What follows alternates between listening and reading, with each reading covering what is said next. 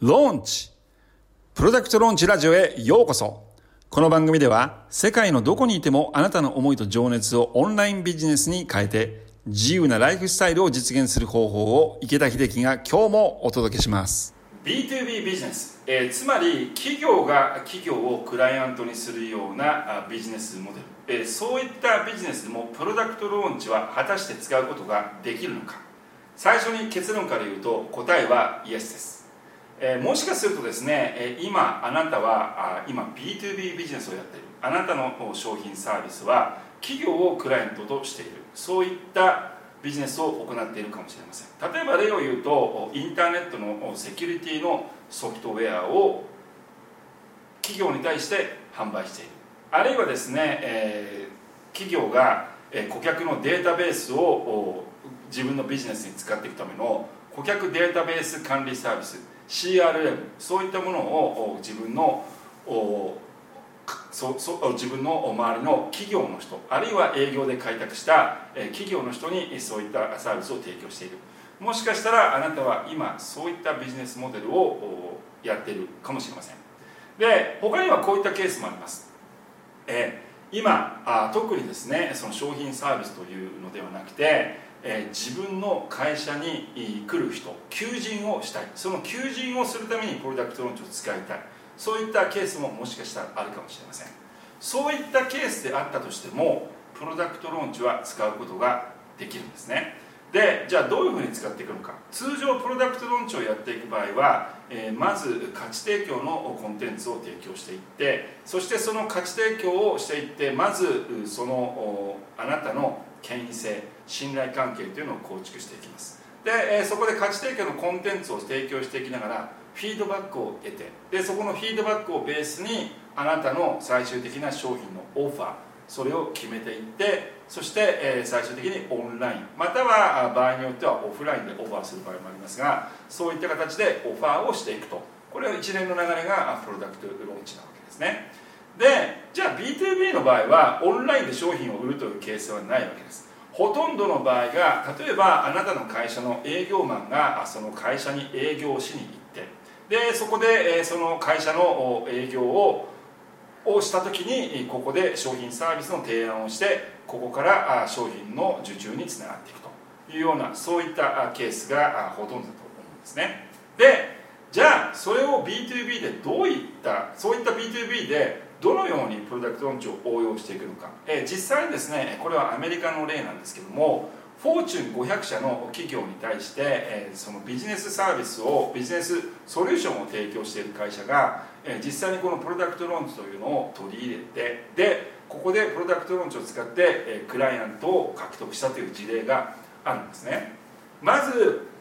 プロダクトローンチで、えーこのあなたが得られるものというのはこれは影響力です、えー今の時代はですねビデオを使ったりとかあるいはそのライブストリーミング YouTube ライブ Facebook ライブといったそういったライブを発信していくことができます、えーいろんなやり方があると思うんですけども例えばあなたの会社の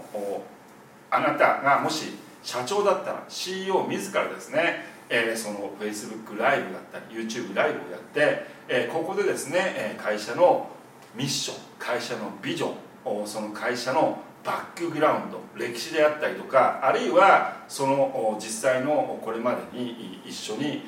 サービスをこれまでにサービスを提供したクライアントさんに出演してもらってそのあなたの会社のサービスでそのクライアントさんがいかに、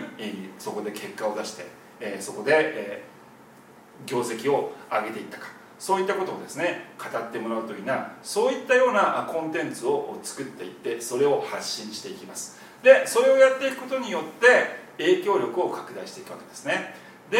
えまず大事なことはそのあなたの見込みとなるクライアントの人たちに情報を発信することによってあなたの会社に注目をしてもらうということ。でここで注目を最初にさせておくことによってここが後々受注というところにつながっていくわけです。で、えここのプロダクトローンチをやっていく過程でまず価値提供してでそこで影響力を高めていきます。でそこで価値提供した最後にその会社の営業のための問い合わせフォーム。それはもしかしたら電話をかけるというそういったホームページのページかもしれないし。あるいはもし興味があればここから資料を請求して、えー、くださいというそういったフォームかもしれませんれないですしあるいは実際に面談アポの時間を取ってで会社の営業マンがそこに営業しに行く。そしてそこでプレゼンをするといった流れかもしれません、え、大事なことはそこで問い合わせを増やすということ。ここで問い合わせを来てでここで問い合わせたらここから営業マンがそこに行って、えー商品のオーバーをする。こういった形で B2B であってもプロダクトローンチを応用していくことができます。あともう一個ですね最初に求人という話がありましたけども実際にじゃあ求人でそのプロダクトローンチを使っていくということももちろん可能です、えあなたの会社のミッションビジョン、えそしてですねどういったことをこの会社で実現できるのか。そういったことをですね、えビデオあるいはあこれはメールでもいいしテキストでもいいですしそういったところでまずその採用を採用に申し込んでくる人たちの見込みとなる人たちに対して価値提供をしていくそしてそこで関係性を構築してから、えあなたが望むあなたの会社が望む人材にそこに申し込みをしてもらってそこから面接に行くという形でプロダクトローンチを応用していくことができるようになります。ですのでもしあなたが B2B のビジネスをやっていたりあるいは普通の他のプロダクトローンチでよく使われるような個人起業家が個人の悩みを解決するといったような商品じゃないケースだったとしてもプロダクトローンチを使っていくことによってビジネスをより拡大していくことができるようになります。えー、本日も私のビデオをご覧いただきありがとうございます。ぜひ私の YouTube チャンネルに登録をしてください。また Facebook、Instagram でも情報を発信してますので、えー、そちらも登録をしてください。